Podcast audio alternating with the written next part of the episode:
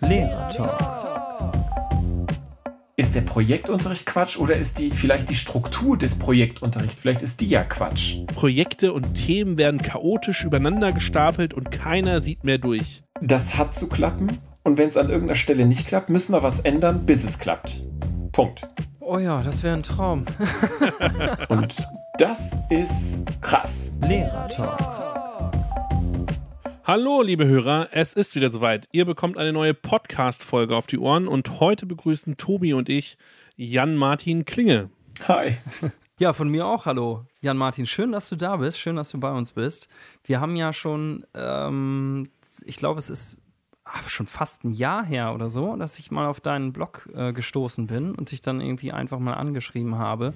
Und ähm, dann hat das irgendwie so, ja, etwas gedauert, ähm, bis wir dann zueinander gefunden haben. Aber jetzt ist es endlich soweit. Ich freue mich richtig. Vielen, vielen Dank. Ich fühle mich sehr geehrt, dass ich hier sein darf. Und äh, damit wir den Blog auch mal gleich benennen, ich glaube, es ist halbtagsblog.de oder so. Kann das sein? Genau. Ja. Ähm, das, der ist ganz cool, weil äh, da geschrieben wird, was von Schultransformation, von wie richte ich mein Büro ein und noch viele andere Dinge mehr. Ähm, Habe ich mich so ein bisschen durchgeforstet, klingt spannend. Ähm, und wir wollen es heute ein bisschen eingrenzen. Und ähm, du hast mal geschrieben, ähm, die Corona-Krise hat Denkmauern und Traditionen eingerissen und eröffnet Schulen die Chance, sich grundlegend zu wandeln. Und ähm, das ist so, darum wird es uns heute so ein bisschen gehen, wo du sie, sagst, ähm, sich Schule, wo die sich so verändern muss oder wo du es an deiner Schule schon mit äh, vorangetrieben hast, dass sie sich ändert. Aber vielleicht sagst du trotzdem noch mal ein paar Zeilen mehr zu dir selbst, wer du eigentlich bist und was die Hörer über dich wissen sollten. Ich ähm, arbeite an einer Gesamtschule im, äh, in der Stadt Siegen äh, das ist eine Schule im Aufbau. Ich äh, bin ursprünglich mal Lehrer gewesen für die Fächer Mathematik, Physik und Arbeitslehre Technik und bin dann vor ein paar Jahren an die, äh, in die Schulleitung gewechselt. Bin da der, bei uns nennt sich das Abteilungsleitung 1, also ich bin zuständig für die Klassen oder die Jahrgangsstufen 5, 6 und 7 und damit so verantwortlich für den Übergang von Grundschule zu weiterführender Schule und all das, was so organisatorisch da anfällt. Und weil das eine Schule im Aufbau ist, ähm, kann man da ganz viel gestalten. Da ist noch viel offen, da gibt es keine Tradition, so nach dem Motto, das haben wir jetzt schon 20 Jahre so gemacht und äh, deswegen wird sich da auch nichts mehr verändern. Der die, weiß man ja vielleicht, oder wisst ihr vielleicht auch von euren Schulen, wenn die einmal so eine bestimmte Größe erreicht haben, ist es auch ganz schwer, noch Veränderungsprozesse in Gang zu bringen. Und das ist bei so einer Schule im Aufbau natürlich noch deutlich leichter. Wird mit jedem Jahr schwieriger, je größer die wird, aber ähm, da geht's noch. Bei welchem Jahrgang seid ihr denn jetzt gerade? Jetzt haben wir das, äh, die gesamte Sekundarstufe 1 voll. Also wir laufen ab nächstem Jahr hoffentlich in eine Oberstufe auf. Okay. Das heißt, es ist noch nicht entschieden, ob ihr eine Oberstufe haben werdet, oder? Das ist bei Gesamtschulen, also ist bei Gesamtschulen nie hundertprozentig sicher, weil man ja immer Leute haben muss, die den Qualifikationen, die Qualifikation für die Oberstufe erreichen. Und das hoffe ich natürlich, da arbeiten wir darauf hin, aber ähm, sicher weiß man sowas nie bei keiner Schule. Okay, ja, ich, mir ging es so ein bisschen darum, dass ähm, ja die Städte auch irgendwie genehmigen müssen, wie viele Oberstufen es irgendwie geben soll, damit nicht gegenseitig zu eine starke Konkurrenz äh, um die einzelnen so, Kurse entsteht. Mh. Aber also wenn das nicht, nicht gegeben wäre, wären wir von Anfang an in Nordrhein-Westfalen nennt sich das dann Sekundarschule. Ah, dann, okay. wären wir, dann wären wir keine Gesamtschule. Gesamtschulen haben immer und müssen auch immer eine Oberstufe haben. Okay, das ist anders äh, in Niedersachsen. Aber wieder was dazugelernt. Ja. Ja, und auch gleichzeitig wieder äh, unser Föderalismus, den wir hier haben, ja. dass es wirklich doch große Unterschiede gibt. Ja. Ähm, vor, Siegen, vor Siegen warst du auch an einer Gesamtschule? Genau. Da, äh, das, die war sehr ländlich geprägt, aber äh, auch im Raum Siegen. Ähm, die war aber, also die, das ist hier die, die größte Gesamtschule der ganzen Region, wo ich gewesen bin. Äh, mhm. Äh, fünfzügig und eine riesen Oberstufe. Aber halt auch, ich will nicht sagen unbeweglich, aber etablierte Strukturen. Ne? Ja. Und da bin ich Lehrer gewesen und irgendwann hat man alle Fächer mal durch und fängt an, sich so ein bisschen, ich will nicht sagen zu langweilen, aber es ist halt doch viel Routine. Ne? Den, den Physik-Zehner-Kurs machst du dann zum fünften oder zum sechsten Mal hintereinander und denkst so, ja, und dann hatte ich einfach ich hatte Bock auf was Neues. Ist auch ein bisschen Langeweile gewesen, aber ich hatte vor allem Lust auf was Neues und deswegen bin ich dann an ähm, diese andere Schule im Siegener Norden gewechselt äh, und bin da ganz glücklich gerade. Man merkt schon ein bisschen, das beschreibt dich also auch. Also du scheinst ja so ein neugieriger Mensch zu sein, der immer wieder neue Dinge sich anguckt ähm, und ähm, du veröffentlichst ja auch irgendwie äh, Unterrichtsmaterialien auch. Ähm, aber ich will noch mal kurz zu der Schule nachfragen, weil es hängt ja doch sehr nachher von deiner Schule auch ab, was du so berichtest. Ähm, was ist denn das für ein Schülerklientel? Also äh, was für Schüler kommen da hin? Ähm, kann man da so eine Regel draus machen oder ja, was würdest du sagen? Wie würdest du es beschreiben? Wir sind stark städtisch geprägt. Das muss man. Es ist schon kein dörfliches Landgymnasium, wo, wo äh, die Kinder sonntags morgens in die Kirche gehen und der schlimmste Schülerstreich ist der, dass mal jemand einen Papierflieger nach vorne wirft, wo drauf steht, Herr Müller ist doof. Also jetzt skizziert dargestellt natürlich, ja. sondern das ist schon, schon sehr städtisch geprägt. Okay. Also eine nette Formulierung für ähm, häufiger mal vielleicht Hierarchiekonflikte, häufiger Konflikte zwischen den Schülern und so. Kann, kann ich das so ein ja, und, und auf, also die Sozialarbeiter bei uns haben, haben äh, ordentlich zu tun. Wir haben Kinder aus schwierigen Elternhäusern und so. Das ist alles bunt durchmischt. Ist nicht, nicht ohne. Okay. Ich bin gerade begeistert davon, wie ähm, diplomatisch du dich ausdrückst. Also, das oder vorsichtig. Ich weiß jetzt nicht genau. Also, es könnte jetzt irgendwie alles sein, so an deiner Schule. So äh, absolute Rabauken, Klassen und so. Oder halt so, naja, so ganz entspannt. Äh, du bist, ähm, ich weiß nicht, du bist jetzt auch sogar in die Politik gegangen? Darf man das fragen? Ja, darf man, na klar. Ähm, Ob du eine Antwort ja. kriegst, ist nur die Frage. Nein, überhaupt nicht. Ich, ich finde das auch wichtig und richtig, weil das ist äh, parallel zum Thema Schule, da wissen alle es besser, wie es geht und, und schimpfen und, und es ist total einfach, wenn man nur XY machen würde. Und das ist äh, beim Fußball ähnlich. Wir sind ein Land mit 80 Millionen Bundestrainern und es ist in der Politik ehrlicherweise genauso. Ne? Wir sitzen da und sind unzufrieden und die da oben und der kleine Mann auf der Straße, da denkt ja keiner dran. Und das hat mich ehrlicherweise an mir selbst immer ein bisschen geärgert, dass ich ähm, wenig Ahnung habe von politischen Strukturen und politischer Arbeit, aber immer geglaubt habe, ich könnte das besser. Und deswegen ähm, habe ich für mich einfach irgendwann gesagt, ich will da aktiv kein Riesenrad äh, sein, aber so ein kleines Rädchen. Ich will mitmischen und so ein bisschen ein Gespür dafür bekommen und eine Ahnung davon haben, was Lokalpolitik eigentlich bedeutet und was man da macht.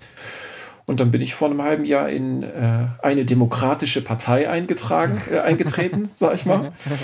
Ähm, und das ist total spannend. Total spannend, weil es, weil es Dinge gibt, von denen ich wirklich überhaupt gar keine Ahnung gehabt habe und auch immer noch wenig Ahnung habe, aber sich dann mal mit Leuten auseinanderzusetzen und festzustellen, das hat schon seinen Grund, warum Feuerwehren so aussehen, wie sie aussehen oder wie die Straßen gemacht werden und solche Dinge.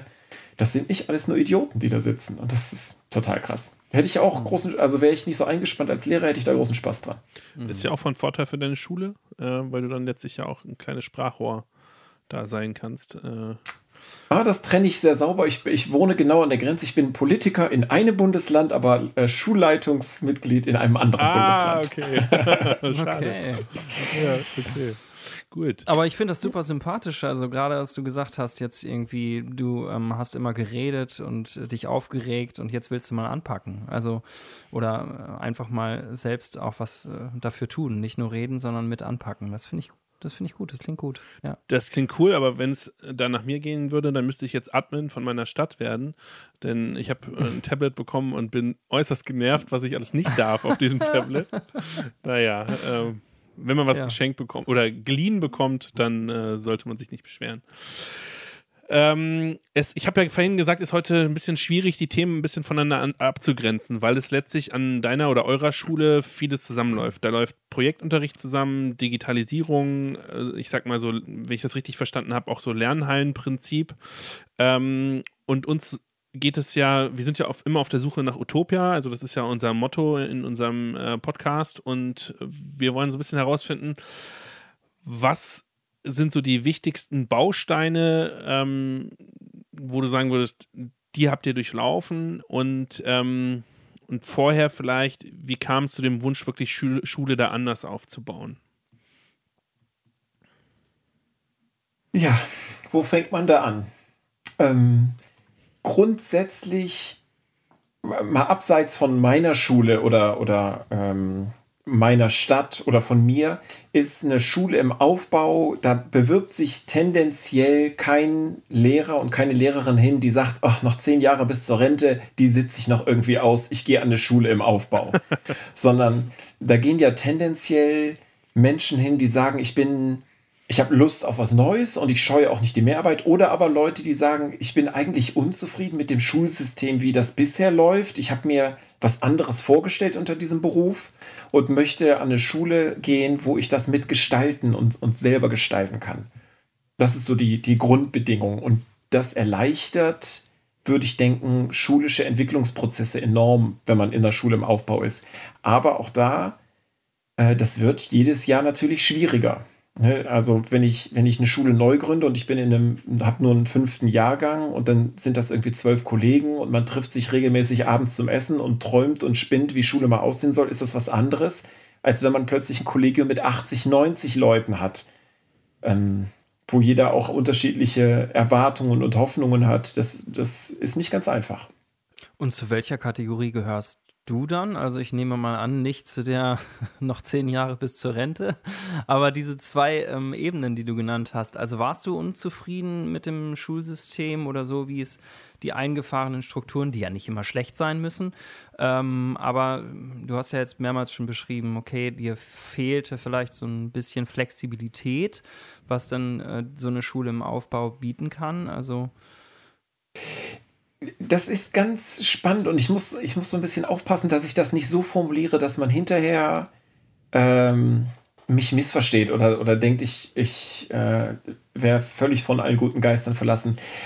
Als junger Lehrer, der ich gewesen bin, habe ich in meinem eigenen Kosmos gelebt. Also, ich fand meine Schule super, ich fand meinen Unterricht jetzt auch nicht ganz so schlecht und habe da viel experimentiert und Spaß gehabt mit, mit ähm, in Physik ganz viel bunte Projekte gemacht mit Filmanalysen oder so Filmsequenzanalysen und, und Bären, also so Kuscheltierbären, die wir vom Dach der Schule geworfen haben und so. Also das war schon alles witzig und cool. Heute bin ich in einer anderen Position. Also als jemand, der in Schulleitung ist, gehört es zu meinem Job, ganz viel Bücher über Schulentwicklung zu lesen. Da gehört es zu meinem Job, mir andere Schulen anzugucken und auch so Projektschulen mir anzulesen. Was haben die gemacht? Wie haben die das gemacht? Mein Horizont ist jetzt ein ganz, ganz anderer als vor fünf Jahren. Ich war vor fünf Jahren nicht unglücklich, aber mit dem Wissen von heute bin ich, also kann ich nicht wieder zurück zu vor fünf Jahren. Klar, was ich meine? Ja, ja, dem, ja, ja. auf jeden ähm, Fall so dass ich, also ich bin nicht da, da rausgegangen, weil ich unzufrieden mit dem Schulsystem war, weil ich einfach keine Ahnung hatte, was es noch gibt auf der Welt. Also ich habe so in meinem Kosmos fröhlich vor mich hingelebt und hatte da irgendwie meinen Spaß, aber Stand heute sitze ich da und denke, uh, ich habe viel verpasst und hätte viel auch anders machen können vielleicht. Mhm. Also im Sinne ja. von, ähm, Schulsystem äh, hätte man nicht einreißen müssen, sondern du hast jetzt praktisch Schulsystem 2.0 machst du an deiner Schule und warst damals glücklich, wärst aber bist aber jetzt praktisch in Anführungsstrichen glücklicher und kannst diesen Weg nicht mehr zurückgehen und ähm, willst Schule so um, umwandeln. Genau, mhm. genau.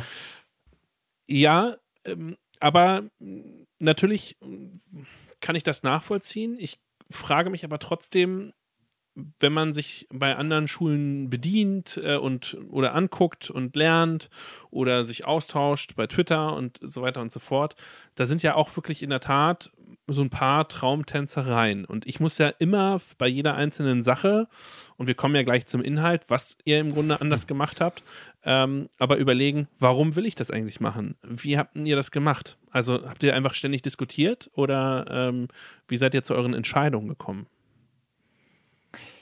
Also jetzt bezogen auf äh, diese Schulentwicklung, habe ich ja vorhin gesagt, das ist einfach Aufgabe von Schulleitung. Also das ist, das ist unser Job, Schulentwicklung zu betreiben und nach links und rechts und überall hinzugucken und zu überlegen, was gibt's und was passt zu unserer Schule. Und da sind wir in einem äh, fünfköpfigen Team ähm, und haben ganz viel gelesen, diskutiert, geträumt und überlegt, wie das geht und sind dann das sind dann so die, die Formalia. Man, man spricht dann mit dem Lehrerrat oder äh, spricht mit einzelnen Kollegen und sagt, hier, wie kannst du dir das vorstellen? Hast so und so entwickelt sich da so die ein oder andere Idee heraus. Mhm. Okay. Ähm, und was würdest du jetzt sagen, sind die entscheidenden Punkte, die ihr anders macht als andere Schulen?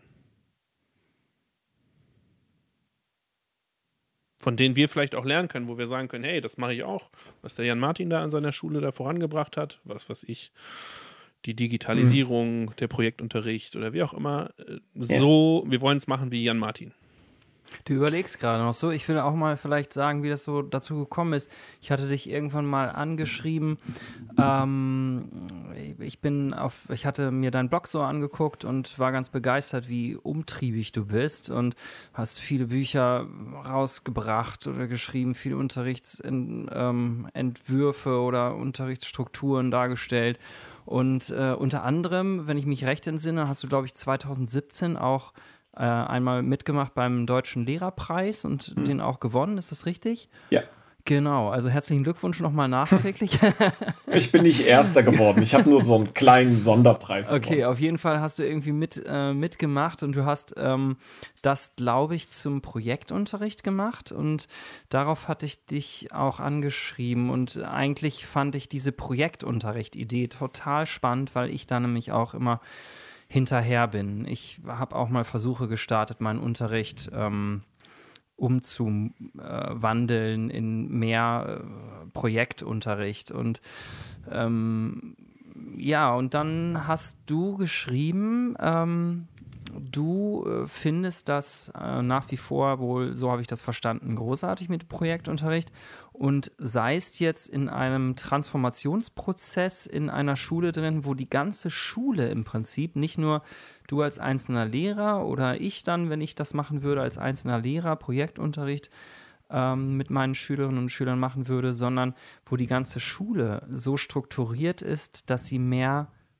ja, dem Pro die, diesen Gedanken des Projektunterrichts folgt. Genau, und das war ungefähr, glaube ich, vor ein paar Monaten oder sowas. Und ist das jetzt genau das? Kann man das so sagen? Transformationsprozess, Projektunterricht?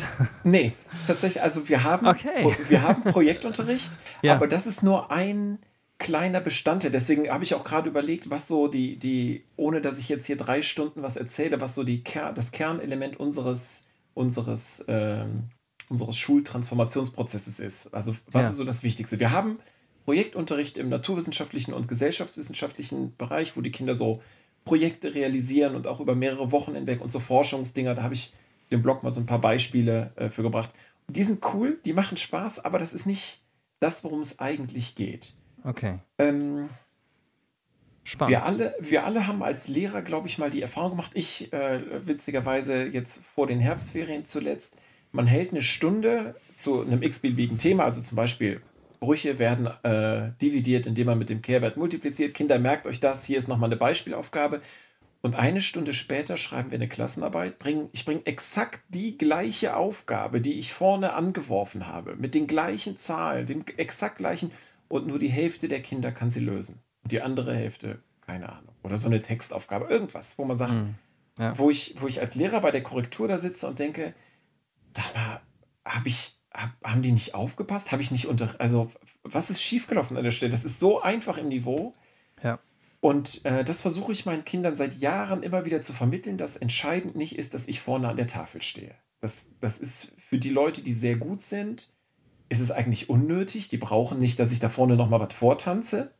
Und die Leute, die, die schwach sind, für die ist es auch unnötig, weil die hören mir schon nach dem ersten Satz nicht mehr zu oder verstehen es nicht und sind, sind abgelenkt oder, oder vergessen es sofort wieder. Also die, die Leute, die wirklich aktiv etwas mitnehmen, wenn ich vorne an der Tafel stehe und irgendwas erkläre, das ist ein ganz, ganz kleiner Prozentsatz.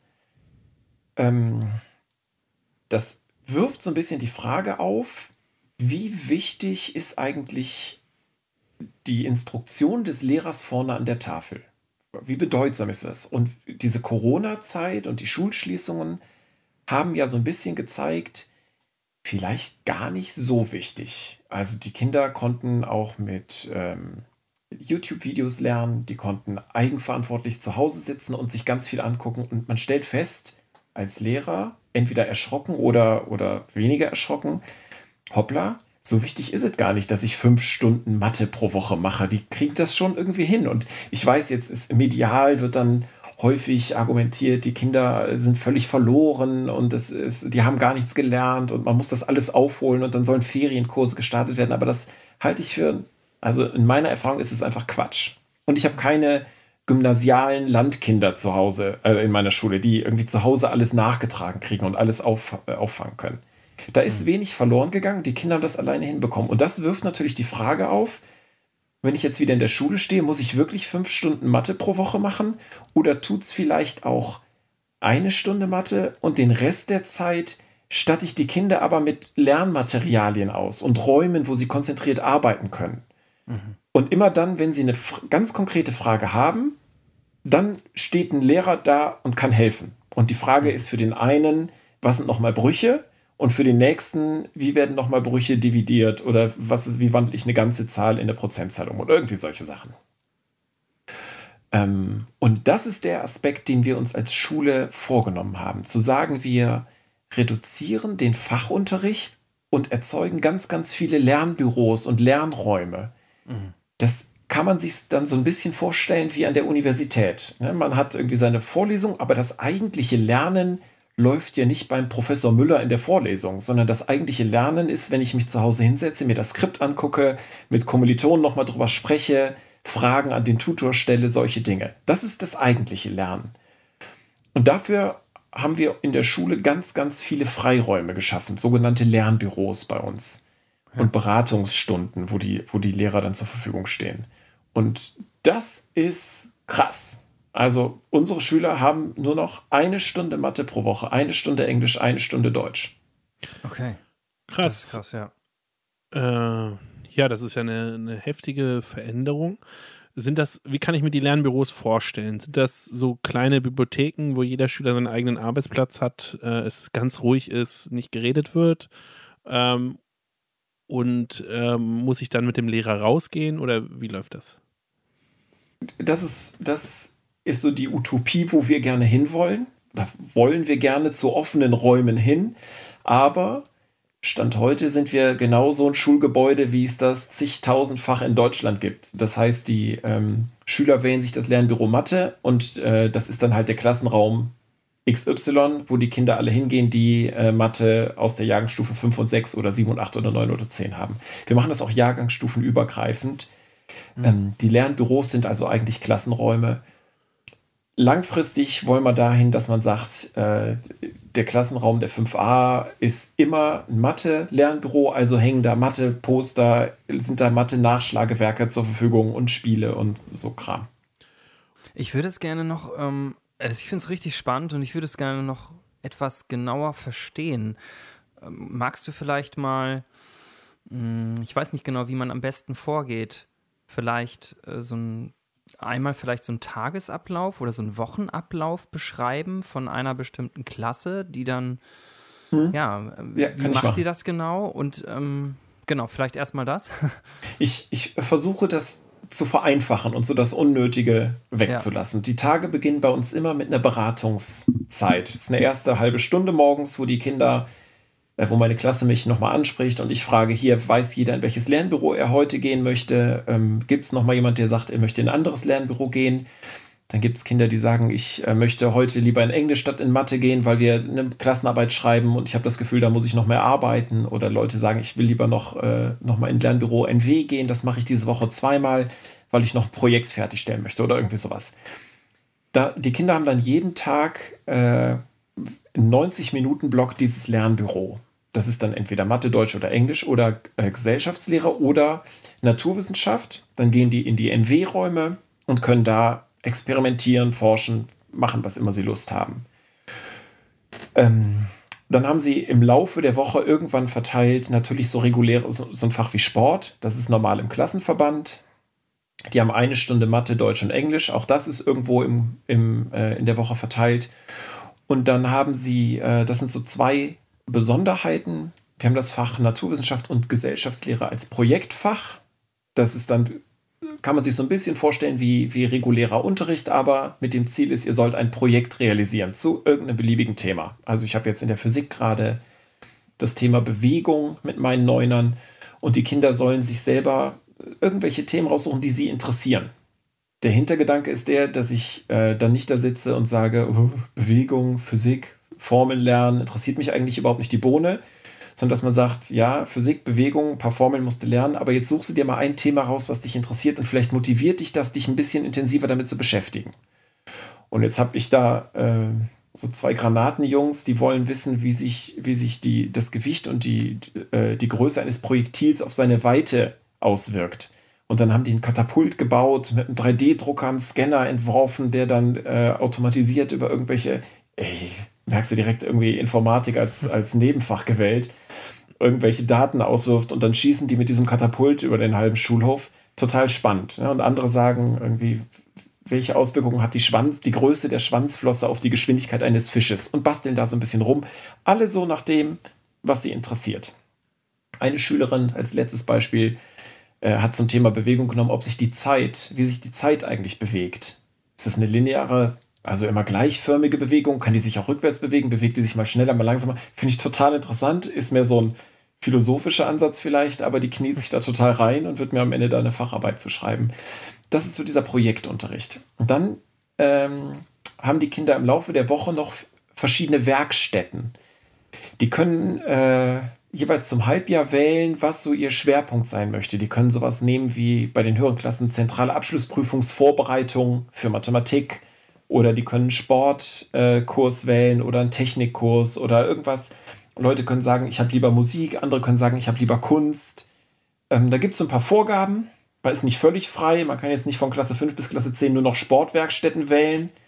Ähm, aber innerhalb dieser Vorgaben, so und so viele Stunden Musik, so und so viele Stunden Kunst musst du haben, äh, kann man sich so ein bisschen frei bewegen. Und das ist so die Woche. Die Kinder wechseln zwischen diesen Werkstätten, dem Projektunterricht, den Lernbüros und dem Fachunterricht.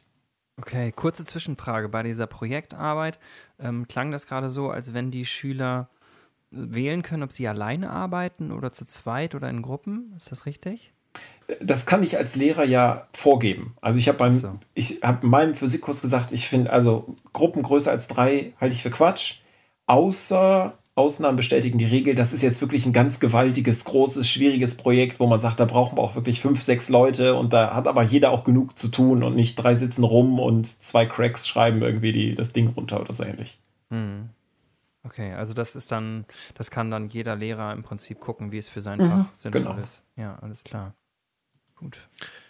Ja, äh, wir müssen jetzt ein bisschen, damit die Hörer da auch folgen können, ähm, nicht so oft jetzt in, in den verschiedenen Ebenen äh, des Tages der Schüler hin und her switchen. Ich würde gerne nochmal zu den Lernbüros zurückkommen. Ähm, verstehe ich das richtig, dass die verbleibenden Stunden praktisch, ich sage es mal so, im klassischen wie eine Art Wochenplanarbeit ist. Die haben also in ihrem äh, Tablet äh, verschiedene Aufgaben zu den verschiedenen Fächern und die arbeiten sie in den anderen Stunden Stück für Stück ab. Und dann wird es wahrscheinlich freiwillige und verpflichtende Aufgaben geben.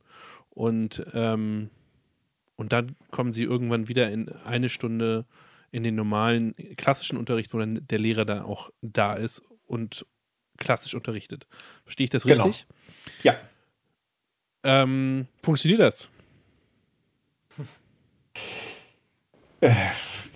Also, ja, macht es ja jetzt ein bisschen. Man braucht ja immer so ein bisschen Zeit, bis es genau. läuft.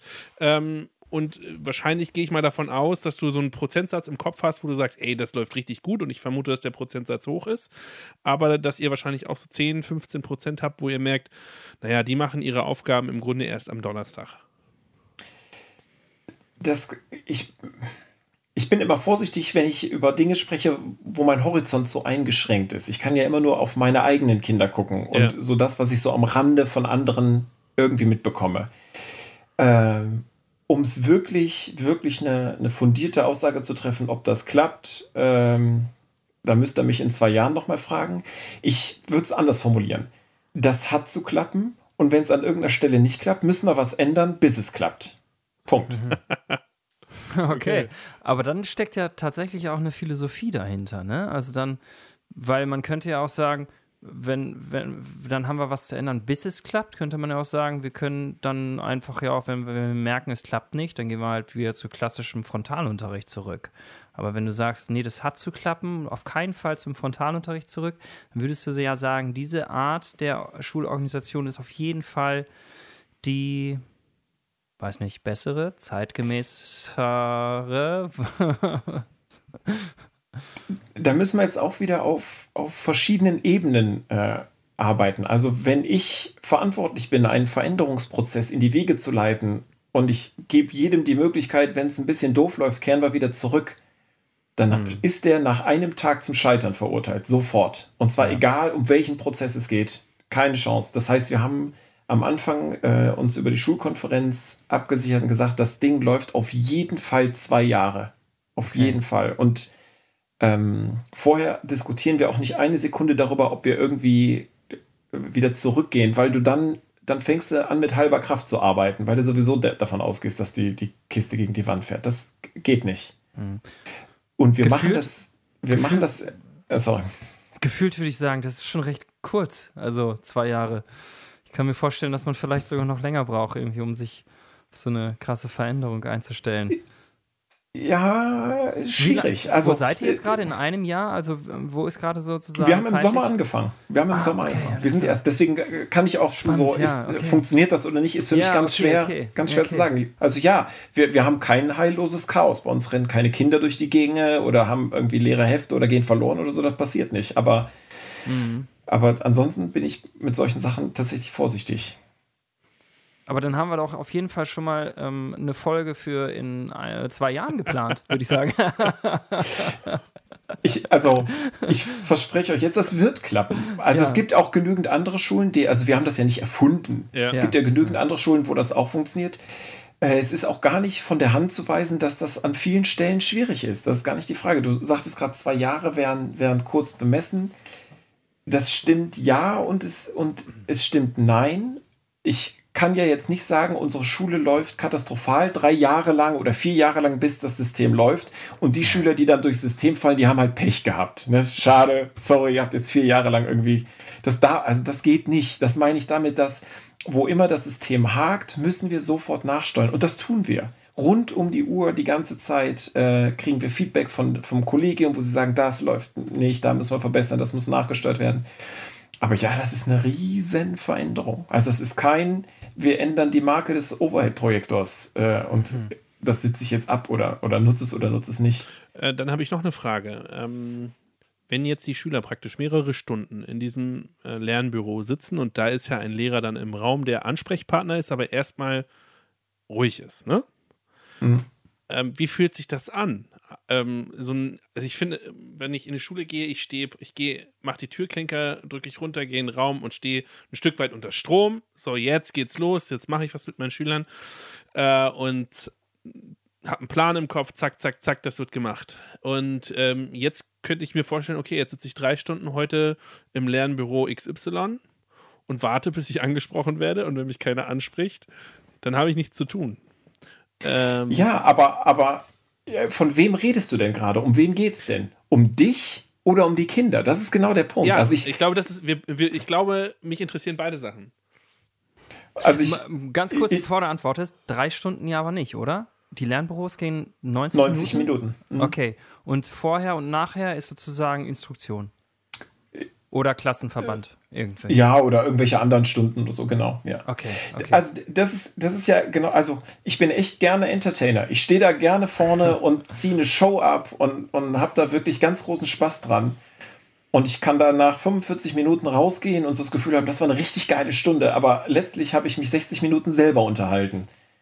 äh, und, und ich weiß nicht, ob ihr das, das kennt. Das, ist so oft, wenn, wenn man mal Vorträge hält oder so, dann fragen Leute, und wie war's? Und man selber denkt so, ja, cool. Und kriegt dann manchmal so das Feedback, pff, war jetzt nicht so dolle. Also ich finde das ganz schwer, wenn ich eingebunden bin in etwas, das selber zu beurteilen. Und in der Schule so viel Spaß, das auch als Lehrer macht, vorne zu stehen, es geht gar nicht um mich. Und äh, es geht um die Kinder, die müssen lernen. Und das ist in einem Lernbüro deutlich, deutlich, deutlich effektiver als in einer klassischen Schulstunde. Das merkt man mal, wenn man hinten drin sitzt bei jemand anderem, wo ehrlicherweise ein Großteil der Kinder einfach vor sich hin dämmert und schläft. Mhm. Mhm. Aber ja, das ist die veränderte Lehrerrolle. Die ist, das ist nicht einfach. Das muss man schon hinkriegen. Beziehungsweise wahrscheinlich äh, wird dann der Lehrer parallel äh, an seinem Rechner sitzen und schon mal in die digitalen Unterlagen seiner Schüler gucken, oder? Und hat damit auch ein bisschen mehr Einblick in die Leistung seiner Schüler. Entweder oder, also wenn ich in den Lernbüros äh, bin, dann sitze ich keine 90 Minuten rum, da sitze ich auch keine 10 Minuten am Stück rum, sondern es gibt tatsächlich immer Kinder, die ununterbrochen Fragen haben. Wir machen das ja auch jahrgangsstufenübergreifend und irgendwer hat immer eine Frage und möchte was erklärt bekommen. Und ähm, aber jeder auf einem anderen Niveau. Das ist das Besondere. Mhm. Jeder auf einem anderen Niveau. Und das, das kann ich viel besser bedienen und den Schülern auch viel effektiver helfen, als wenn ich vorne an der Tafel stehe und eine Aufgabe bespreche, die für 30 Prozent der Kinder zu leicht oder 30 Prozent der Kinder zu schwer ist. Hm, ja. Bei uns kommt noch dazu, das ist so ein ganz charmantes Detail, die Kinder können sich ihren Lernbüro-Lehrer aussuchen. Also Kinder, die mich zum Kotzen finden, müssen niemals ins Lernbüro zu mir gehen. Die können immer zum Kollegen Müller oder zur Kollegin Meier gehen.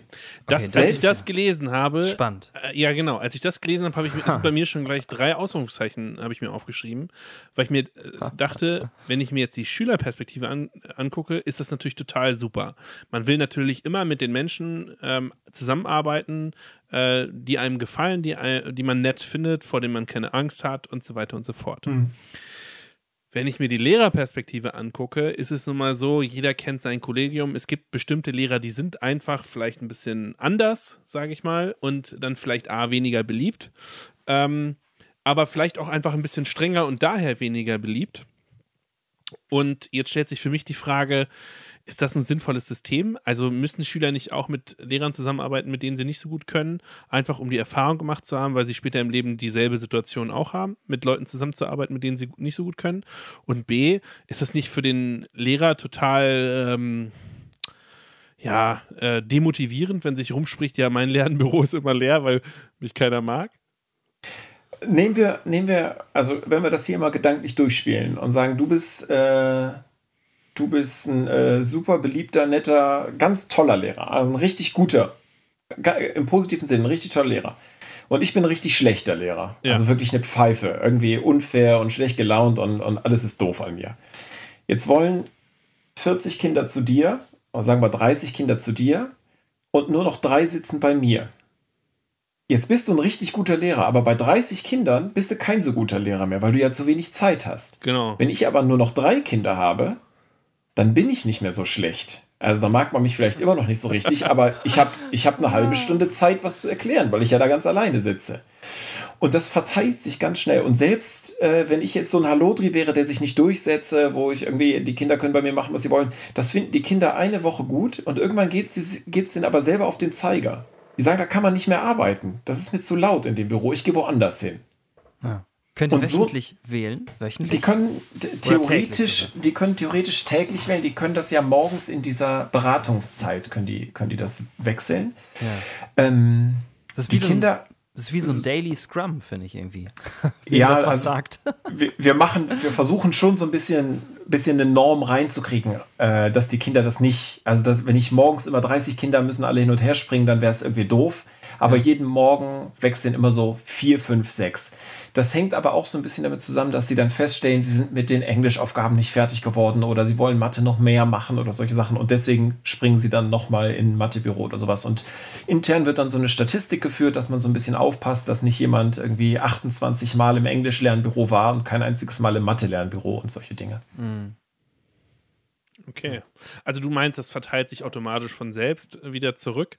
Und das weiß ich. Das, das machen wir ja seit Wochen, ja. seit dem Sommer. Also es lief ja jetzt acht Wochen so und es ist nicht so, dass es Lernbüros gibt, wo nur zwei Leute sitzen und andere sind 40.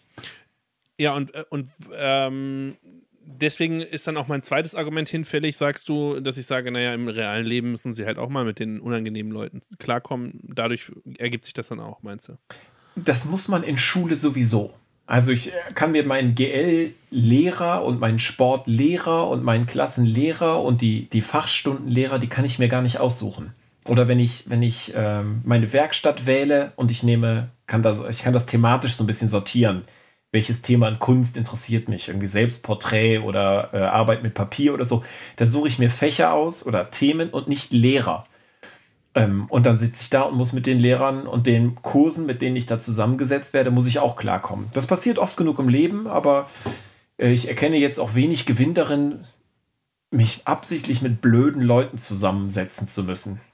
Und wer mich doof findet, der darf mir total gerne aus dem Weg gehen. Und äh, auch Leute, die, die ich regulär im Mathematikunterricht haben, die müssen mich halt diese eine Fachstunde ertragen. Aber wenn sie ansonsten zu Kollegen gehen können, wo sie sich besser aufgehoben fühlen, mehr Vertrauen haben oder was auch immer, um Gottes Willen, ist doch super. Ist doch fantastisch. Dann, dann wenn es am Ende dazu führt, dass sie bessere Noten schreiben, sollen sie sich bitte den Lehrer aussuchen, bei dem sie am meisten lernen. Jetzt hast du automatisch die Überleitung zu dem nächsten Frage. Stichwort Noten. Wie machten ihr das bei den Lernbüros mit der Bewertung? Ähm, ihr habt ja als mündliche Leistung ja eigentlich nur diese eine Stunde Mathe oder diese eine Stunde Englisch. Sind das dann einfach die Produkte oder die, die Sachen, die sie bearbeitet haben, die bewertet werden? Und da sind auch mündliche Aufgaben dabei? Oder äh, ja, wie, wie läuft das? Oder es, bleibt es nur bei der schriftlichen? Das ist ein, so ein Potpourri aus ganz verschiedenen Aspekten. Wir haben immer äh, eine kleinere Projektaufgabe, also in Mathematik beispielsweise eine kleinere Projektaufgabe dabei.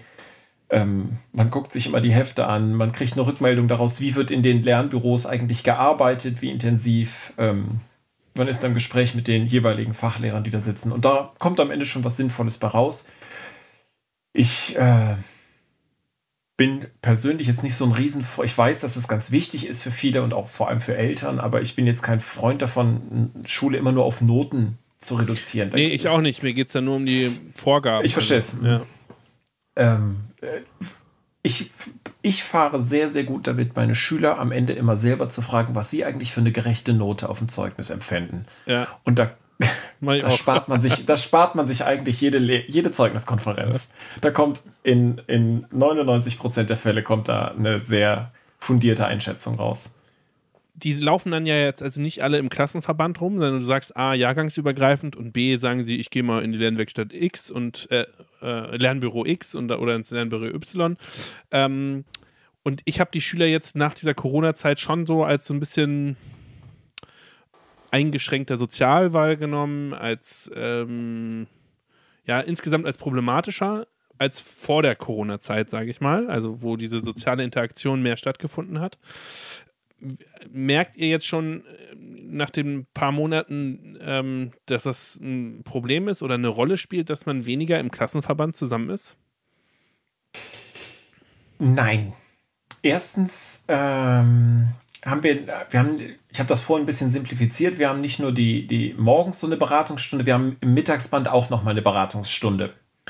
Und bei uns endet die Woche immer mit, mit so einer Klassenlehrerstunde, die, die der Klassenlehrer hat. Ähm, und da wird bei uns an der Schule sehr, sehr viel Wert drauf gelegt, so pädagogische Teamspiele, Gruppenzusammensetzungen und solche Dinge zu machen. Da arbeiten wir ganz viel mit.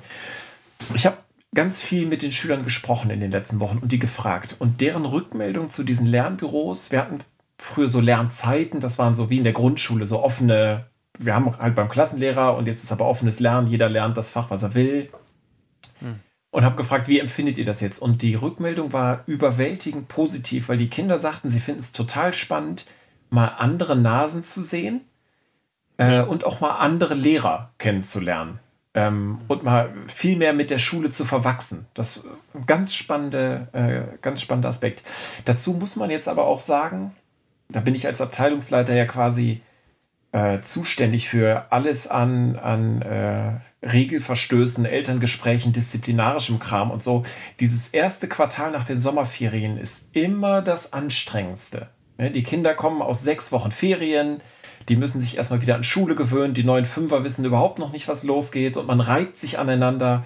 Also es gibt nie so viele Elterngespräche und so viele Kindergespräche wie in diesem ersten Quartal. Ich weiß nicht, ob das wirklich auf Corona zurückzuführen ist oder ob nicht die Monate irgendwie September, Oktober einfach immer. Uh. Hm, guter mhm. Hinweis jetzt nochmal. Ja, finde ich gut. Ja, ich würde jetzt sonst einfach ähm, zu dem zweiten Block da den Projektunterricht äh, überleiten. Können wir das machen? Verstehe ich nicht ganz. Reden wir nicht die ganze Zeit gerade über nee, wir haben über Lernbüros gesprochen. Aber ist nicht Lern also ist nicht Projektunterricht das, was in den Lernbüros passiert? Auch. Die Lernbüros, also die, der Projektunterricht GLNW findet auch in den Lernbüros statt, genauso wie die, wie die, also montags, dienstags, mittwochs gehe ich in Lernbüro Englisch, Deutsch, Mathe. Da mache ich Englisch, Deutsch, Mathe vorgegeben nach dem äh, Plan, was muss gemacht werden, welche Vokabeln müssen gemacht werden, welche Einheiten, was auch immer. Und Donnerstag und Freitag gehe ich in äh, Lernbüro GL und Lernbüro NW. Das ist Projekt, also basiert auf diesem Projektunterricht. Und in den Lernbüros erarbeite ich mir so ein bisschen die Grundlagen. Was muss ich eigentlich wissen zu Bewegung, Physik, um das Beispiel von vorhin aufzugreifen. Ja. Und kann darüber hinaus dann noch an meinem Projekt weiterarbeiten. Und wie ich das dann mit der Fachstunde Projekt NW verknüpfe, wann ich was mache, äh, spielt keine Rolle. Ah, okay. Also ich kann im Lernbüro mich mit meinen drei Äumeln zusammensetzen und sagen, heute drehen wir den Film über äh, was auch immer. Äh, oder ich mache das während der Projektstunde, dass ich sage, so Herr Klinger, auf Wiederschauen, wir müssen jetzt mal einen Film drehen zu XY. Okay, das ist gut. Dann äh, ich's, hatte ich es doch noch nicht so ganz verstanden. Jetzt nochmal, also in den Lernbüros finden verschiedene, find, findet nicht nur Projektunterricht statt, sondern es ähm, kann also es können unterschiedliche Dinge stattfinden. Also einmal auch, ich sag mal so, ganz traditionelle Aufgaben wie Vokabeln lernen oder sowas. Diese Lernbüros sind vor allem Räume, die dafür da sind, den Kindern zu ermöglichen, das zu tun, was sie tun müssen, was auf ihrer Agenda steht. Ja. So, und das kann sein, ich lerne die Vokabeln oder ich äh, muss irgendwie ein Arbeitsblatt XY bearbeiten in Englisch. Das kann sein, ich muss in Mathe das Bruchrechnen lernen. Das kann aber auch sein, ich äh, drehe einen Film dazu, wie sich äh, Wassertropfen vom Himmel fallen, indem ich das ausprobiere okay. mit Wasserbomben und mich dann irgendwo hinstelle und das muss gefilmt werden. All das sind, sind Möglichkeiten. Die Lernbüros sind vor allem, das Kind kommt hin und sagt, ich habe einen klaren Plan, was möchte ich in den mhm. nächsten 90 Minuten machen. Und das kann unterschiedliches sein. Wie kriegt denn das Kind diesen Plan? Also wie behält es den Überblick über diese vielen verschiedenen Aufgaben? Wenn es dann auch noch, ich stelle mir das ganz schön aufwendig vor, wenn es dann auch noch jeden Tag wählen kann, sozusagen, wo es jetzt irgendwie weiterarbeitet, in welchem Lernbüro oder sowas, muss es ja schon richtig krass organisiert sein. Zu jeder, zu jeder Einheit, wir haben gar nicht nur Wochenpläne, wir haben quasi Einheitenpläne erstellt. Da steht dann drauf, also in Mathematik arbeite ich ganz, ganz viel mit, mit äh, äh, Lerntheken. Da steht dann drauf, Einheit Brüche sind 17 Stationen, äh, davon sind 15 Pflicht und zwei oder drei optional. Ähm, dann gibt es so einen Laufzettel und da kreuzt das Kind dann an, so weit bin ich schon gekommen, das kann dann der, der Lehrer auch immer sehen, so weit ist man und dann kann ich auch immer sagen, irgendwie freitags, so übrigens stand jetzt, bis heute müssten alle so ungefähr bei Station 8 angekommen sein. Wer zurückhängt, bitte nächste Woche ein bisschen mehr Gas geben. Wer schon weiter ist, cool. Aber okay. muss nicht. Okay, gut. Und äh, dann stelle ich jetzt auch nochmal die nächste Frage. Ich weiß nicht, haben wir schon darüber gesprochen, wie du das, wie das Ganze dann organisiert wird? Also läuft das alles analog oder läuft das alles digital bei euch? Also hat jeder Schüler jetzt irgendwie, ist jeder Schüler mit einem digitalen Endgerät ausgestattet und die ganzen Pläne und alle Aufgaben und so? Ich frage auch deswegen ganz kurz, ähm, bevor du antwortest, wir haben ja jetzt, äh, ich glaube, die vorletzte Folge müsste das jetzt sein, wenn ich mich richtig, ähm, wenn ich das jetzt richtig zusammenkriege, haben wir über die Lernplattform Scoobies gesprochen. Und ähm, im Prinzip äh, passt die wunderbar jetzt auch zu diesem Talk mit dir, Jan Martin, weil ähm, Scoobies letztlich ja auch, äh, wenn ich es richtig verstanden habe, die Lernplattform quasi für Schulen gebaut haben ähm, die sich genau so organisieren, wie du es jetzt gerade darstellst. Ich weiß nicht, ob du diese Lernplattform jetzt kennst. Stärkere Form von individualisiertem Lernen. Ja. Kennst du die oder? Ja, die, ja. Ich, also ich habe mir die Webseite mal angeguckt. Nicht, dass ich jetzt mit denen arbeiten würde, aber ich habe mir die Webseite irgendwann mal angeguckt und mich da ein bisschen. Habt ihr sowas ähnliches? Habt ihr sowas ähnliches oder? Oder Papier? Äh, Ja, das ist ganz spannend. Wir haben in den, in, äh, bis zu den Herbstferien rein digital gearbeitet. Bei uns hat jedes Kind einen, äh, einen eigenen Computer, ein eigenes Tablet, mit dem es arbeitet. Äh, und haben aber aus dem Feedback von Kollegium und Schülern gemerkt, das ist nicht gut. Also das rein digitale, wir brauchen an einer bestimmten Stelle äh, ein analoges Medium. Und diese Laufzettel zum Abhaken und Unterschreiben und, und einen Überblick gewinnen, den wollen wir analog haben. Das ist ganz, ganz interessant. Da gehen wir, sind wir wieder einen Schritt zurückgegangen, weil wir gesagt haben, es ist einfach praktischer. Und das muss auch immer ähm, so die Maxime sein, nicht wir drücken jetzt alles auf jeden Fall durch und es muss digital sein, weil wir jetzt alle Tablets haben, sondern wir gucken, was ist sinnvoll, an welchen Stellen muss man, muss man verbessern. Und das zum Beispiel für das Hakte, fühlte sich nicht gut an, war irgendwie umständlich. Mhm. Ähm, für die Eltern auch schwierig nachzuvollziehen. Die, die sind dann oft unsicher, wenn die Kinder auf dem Tablet irgendwie hierhin und dorthin wischen und die sagen, wir, wir wollen das einfach sehen und in der Hand haben. Also haben wir gesagt, alles klar, zum Herbst hin ändern wir das. Wir gehen zurück zu so einem Papierplaner, wo die Kinder ankreuzen, so und so viel muss ich erledigen bis dann und dann.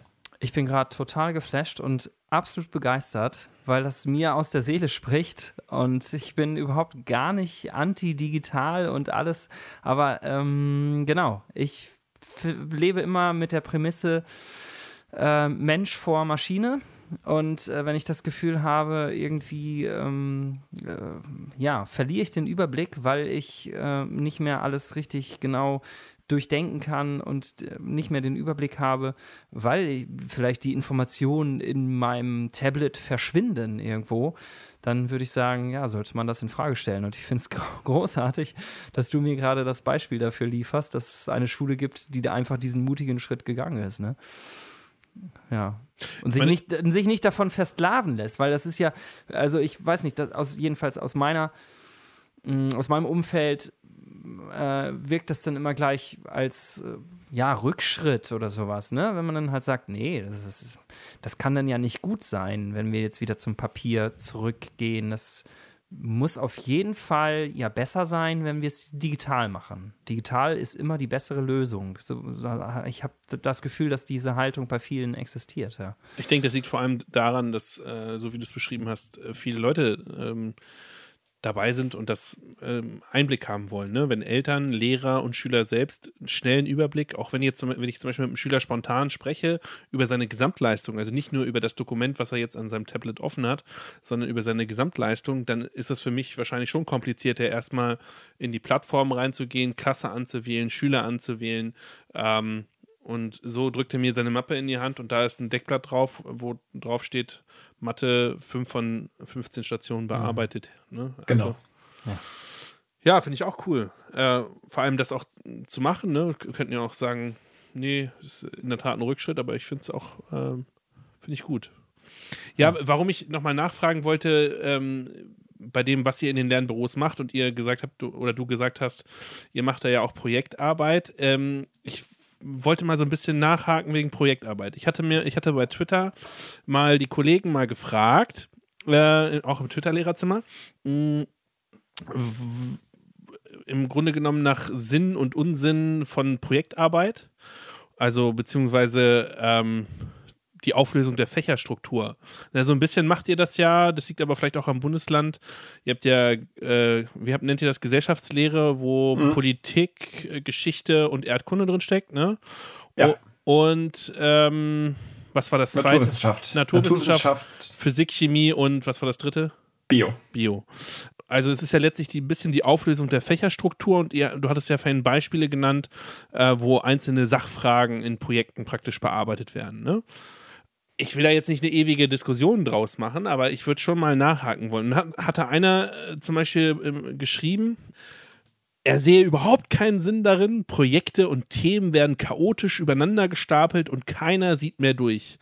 Äh, wir müssen erstmal dafür sorgen, dass die Schüler nicht mehr so viel lernen müssen, sondern einfach das Nötige begreifen können. Oder ein anderer schreibt, äh, Sinn ist wohl nicht angemessen. Nach meiner Kenntnis handelt es sich um eine vordergründige Verlockung. Das Freiere, das Ungebundenere sei das Bessere, das Ergiebigere. Ähm, das funktioniert nur nach einem gewissen Alter Kompetenz, ist so der Vorwurf ja, für mich stellt sich so ein bisschen die Frage, ist das, sage ich mal, so eine Bearbeitung von Spezialwissen? Ich glaube, du hast auch mal auf deiner auf deinem Blog irgendwie, ich glaube, Industrialisierung wäre dann so ein Thema für äh, Geschichte, Politik und äh, Erdkunde. Behalten dann sowohl Schüler als auch Lehrer überhaupt den Überblick über die jeweiligen Kompetenzen, die es praktisch zu fördern äh, gilt? Also, oder beziehungsweise wie, wie macht ihr das? Naja, wenn ich, wenn ich NW-Lehrer bin, muss ich ja einen Einblick daran haben, welche Kompetenzen äh, es zu, äh, zu erlangen gibt. Die stehen im Kernlehrplan drin. Ähm, da, da, muss ich natürlich eine Ahnung haben.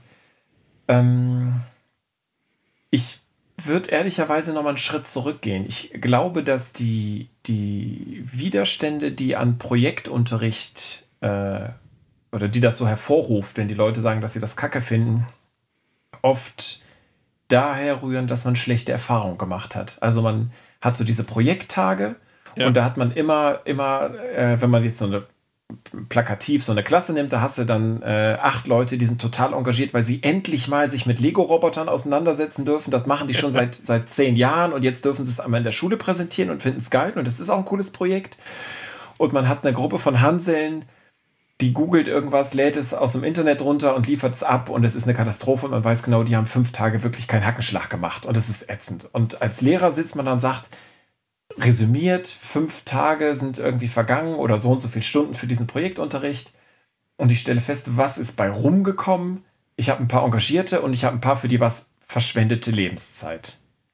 Und ich glaube, die, also die Erfahrung werden viele schon mal gemacht haben und ich glaube, daraus resultiert dann so eine Projektunterricht ist ja eigentlich Quatsch. Und die Frage ist jetzt, würde ich denken, ist der Projektunterricht Quatsch oder ist die vielleicht die Struktur des Projektunterrichts, der, der da durchgeführt wurde? Vielleicht ist die ja Quatsch. Ähm, und bei uns an der Schule, wenn ich das so ganz kurz anreiße, versuchen wir die Maxime in den Vordergrund zu halten, dass nicht das Produkt im Vordergrund steht. Also es geht nicht darum, dass die Kinder am Ende, also nehme ich mal jetzt diese, diese Schwanzflossengeschichte, nee, ich habe noch ein besseres Beispiel aus meinem NW-Kurs. Ich habe eine Gruppe von, von drei Mädchen, die wollten Schall sichtbar machen und haben verschiedene Experimente ausprobiert mit einer Feder und einem Tunnel, den die gebaut haben und wo sie dann irgendwie Töne durchgejagt haben in der Hoffnung, dass sich die Feder bewegt und das ist immer gescheitert. Und die kamen vorletzte Stunde zu mir und sagten, na, sie wären total deprimiert, das hätte alles irgendwie nicht so richtig funktioniert. Und es hat mich eine Weile ge gebraucht, den Kindern zu sagen, dass keines dieser Experimente ein Scheitern ist, sondern es ist immer ein Erkenntnisgewinn. Mhm. Die haben was, sich was überlegt, haben das zusammengebaut und festgestellt, so geht's nicht. Und mein Job als Lehrer ist jetzt zu sagen, okay, und das bitte protokollieren, aufschreiben und wenn ihr das hinterher der Gruppe präsentiert, sagt ihr, erster Weg, so ging's nicht, zweiter Weg, so ging's nicht. So, was ist das Fazit? Würden wir jetzt nochmal von Anfang an anfangen? Würden wir es nicht mehr so und so machen? Das ist wichtig, ja. diesen Prozess. Und die Kinder denken ganz oft noch von, Mist, das Experiment ist gescheitert, ich habe Schall nicht sichtbar machen können, also ist es eine 5. Und das Gegenteil ist ja der Fall. Die haben Forschung betrieben, ja. die haben experimentiert, die haben das protokolliert. Das ist super. Genau das möchte ich haben. Und versucht da immer so diese, diese altbackene Geschichte von, von äh, dem Fleming nach vorne zu holen, der das Penicillin auch nicht im ersten Versuch und auch nicht im zweiten und auch nicht im zehnten oder zwanzigsten Versuch gefunden hat.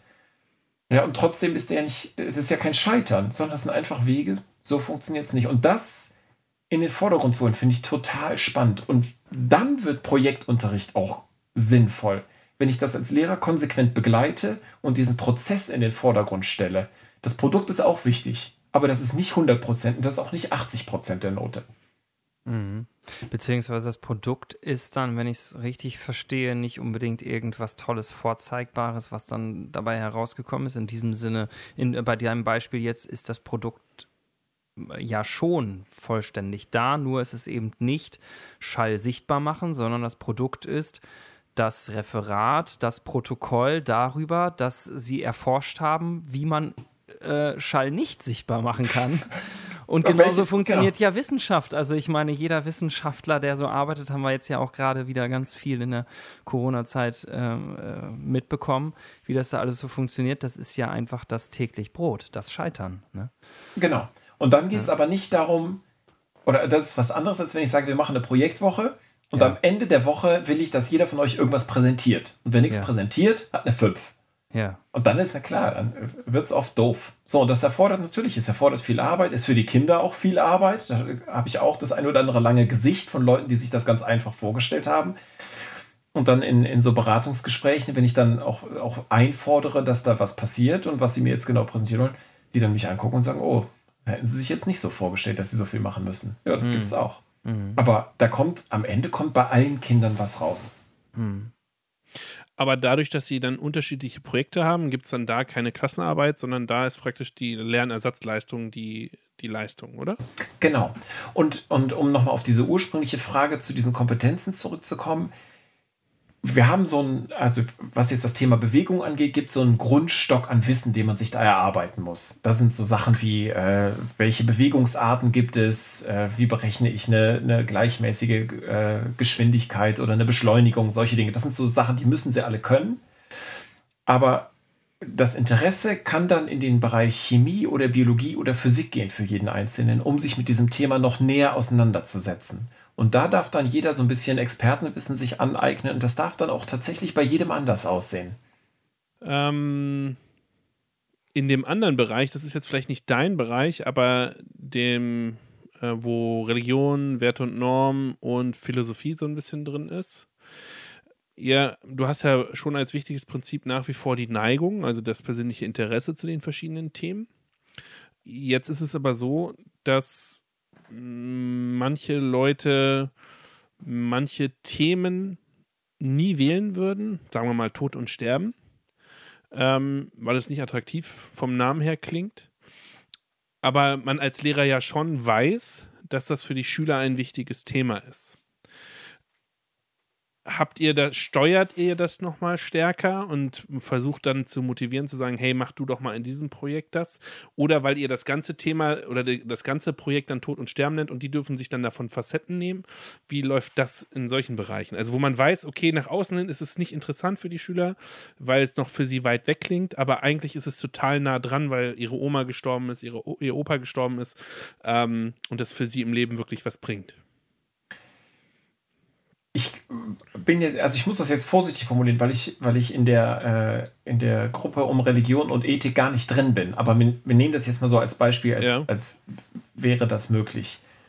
Ähm, wir haben bestimmte äh, Themen und Fächer, wo wir sagen, die sind einfach wichtig, die müssen alle Kinder machen. Da kommt man nicht drum rum. Entweder weil der Lehrplan es vorgibt oder weil wir als Kollegium sagen, das muss so sein. Also konkretes Beispiel, äh, ist zwar schön, wenn, wenn der Jonathan Musik besser findet als Kunst, aber mindestens einmal in seinem Leben sollte er auch mal Kunst gemacht haben ja, oder irgendwie mal gewechselt haben, dass man mal so ein bisschen Einblick hat. Man muss das nicht, nicht drei Jahre lang machen, aber hin und wieder mal so einen Einblick. Manchmal weiß man ja gar nicht, dass einem Sachen gefallen. Und es wäre jetzt, wäre jetzt Tod und Sterben so ein elementares Thema, wo das Kollegium sagt, ey, das ist schon wichtig, das müssen alle mal gemacht haben. Dann wäre das sowas, wo man sagt, wir achten darauf, dass das irgendwann mal im Laufe des Lebens vorkommt.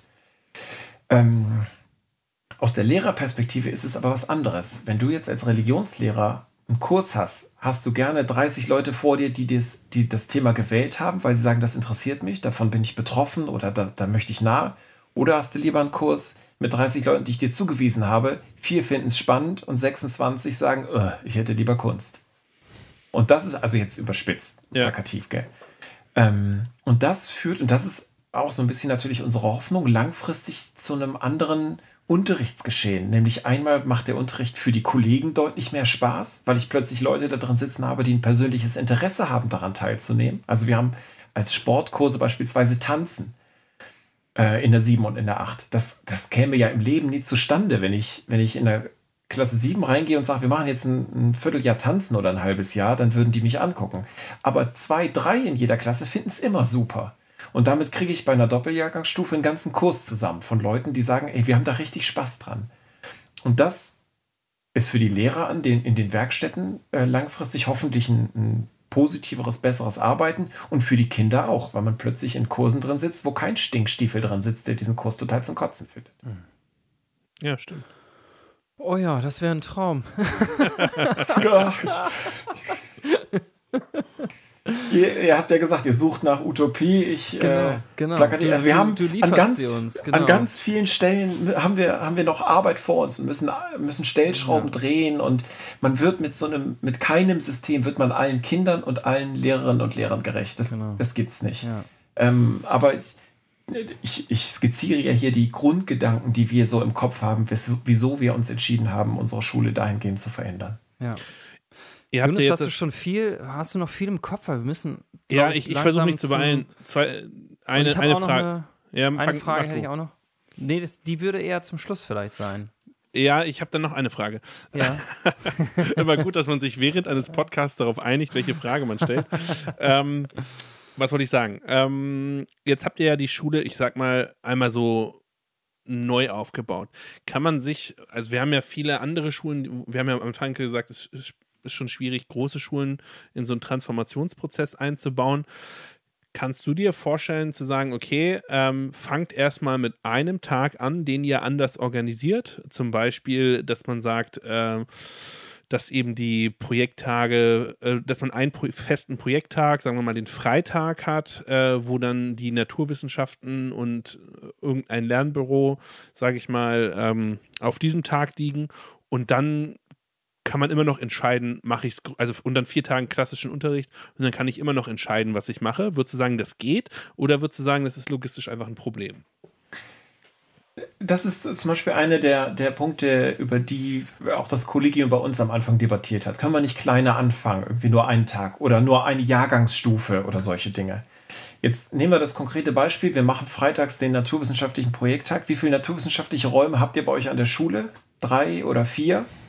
Ja, Wenn da, ja, und wie viele naturwissenschaftliche Lehrer habt ihr an der Schule? Wenn da alle Kinder plötzlich hinwollen, dann wird es schwierig. Und dann fängst du an zu rotieren. Dann müssen die Leute schon zu anderen und das ist für einen Stundenplanmacher ist keine Chance, das hinzukriegen. Also wenn du oder anders formuliert, ähm, ich kenne eine Reihe von Schulen, die, die versucht haben, nach äh, so Dalton-Prinzip und so offenen Unterrichtsformen, äh, die, die zu etablieren und die versucht haben, das langsam nach und nach einzubauen.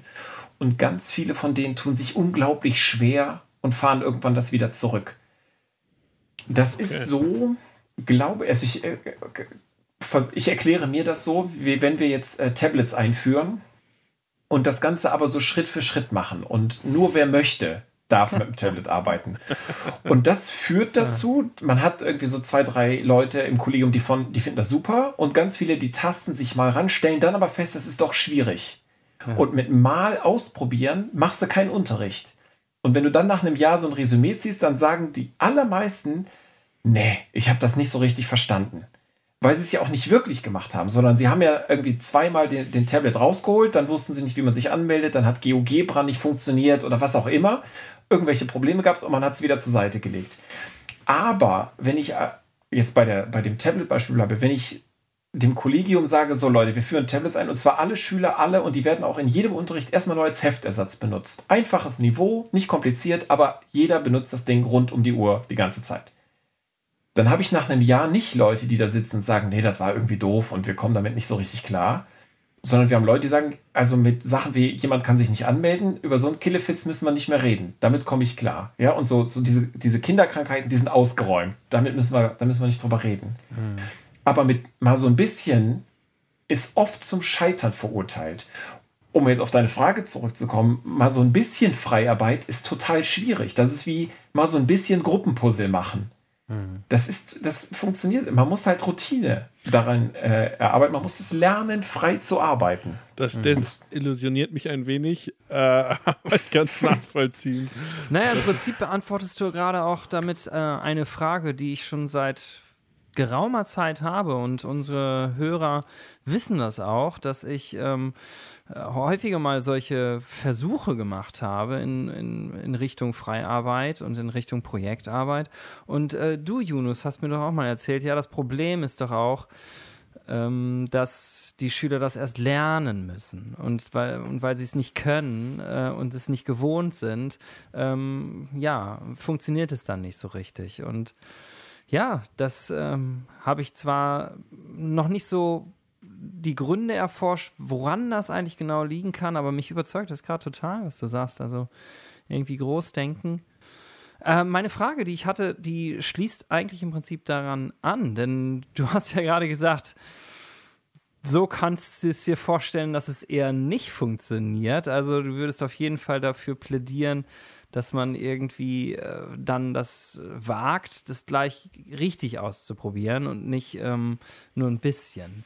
Äh, meine Frage wäre jetzt, nun kann ich das ja vielleicht nicht. Also ich persönlich, weil ich jetzt nicht in einer Schule im Aufbau bin, äh, nicht in der Schulleitung bin. Ich denke, vielen unserer Hörerinnen und Hörern wird es ähnlich gehen, dass, es, dass wir vielleicht einfach jetzt so mal ganz normale Lehrer sind, die nicht so viel Gestaltungsfreiräume haben. Da wäre jetzt für mich die Frage nach diesem Talk also, wir machen uns auf den Weg nach Utopia. Was wäre denn dein Tipp für uns, für so einen ganz normalen Lehrer, der nicht in der Schulleitung ist, der nicht so eine Schule direkt ähm, transformieren kann? Wie geht man los? Also, als Lehrer total schwer. Würde ich jetzt äh, zurückgestuft und, und wieder quasi in mein altes Leben zurückgehen und einfach Lehrer an meiner alten Schule werden, dann würde ich weiter meinen alten Unterricht machen. Das heißt, ich öffne meinen eigenen Unterricht, soweit es möglich ist. Ich versuche irgendwie Projekte und nette Dinge einzubauen irgendwie. Aber das ist ja nicht, also das führt nicht dazu, dass sich meine Schule verändert. Das führt dazu, dass sich mein Unterricht so ein bisschen verändert. Aus Schulleitungsperspektive wenn man sagt, ich will, dass sich unsere Schule verändert, dann würde ich mir selber jetzt einen Tipp geben, was wir vor einem halben Jahr hätten machen können oder wenn unter idealen Umständen, würde ich das gesamte Kollegium einpacken und eine solcher Schulen besuchen und dahin fahren und es jedem Kollegen und jeder Kollegin einmal demonstrieren, dass die das selber sehen, dass sie die Kinder interviewen können, dass sie die Lehrer, die da arbeiten, interviewen können, weil es das Verständnis maximal erhöht.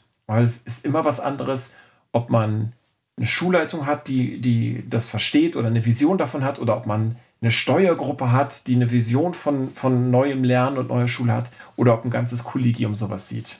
Und um sowas zu realisieren, äh, würde ich immer empfehlen, sich andere Schulen anzugucken. Das ist grundsätzlich spannend. Ich mache das total gerne, andere Schulen besuchen. Und wenn man sagt, das ist unser Weg, dann das gesamte Kollegium an einem pädagogischen Tag nehmen mal dahin reisen und sagen, so Leute, jetzt klopfen wir das mal ab und, und gucken uns das mal ganz genau an, wie die sieht so ein Tag an so einer Schule aus. Hm. Herzliche Einladung. ja, großartig. Dann komme ich mit meinen 100 Kollegen in dein Lernbüro. ab, ab äh, nächstem Jahr haben wir so viel Routine, da nehmen wir gerne alle, alle Besucher auf. Ja, cool. Wollen wir? Ich würde sagen, wir machen uns auf nach Utopia. Also, ich fand, das war echt äh, ganz großartig. Ganz viele tolle Impulse hast du gegeben und man merkt richtig, dass du das ähm, so sehr intensiv durchdacht hast und auch lebst, was du uns erzählt hast und berichtet hast. Ähm, also, Jan Martin, würde ich sagen, ganz, ganz vielen Dank, ähm, dass du bei uns warst in unserem Talk und ja, ich, der wird noch sehr lange nachhallen bei mir. Genau. Ja, vielen Dank. Ich äh, hoffe, dass ich nicht zu viel geredet habe. Ist ja so eine Lehrerkrankheit. nee, dafür ist es da heute. Und dafür warst du hier, genau. genau. Super. Lehrertalk.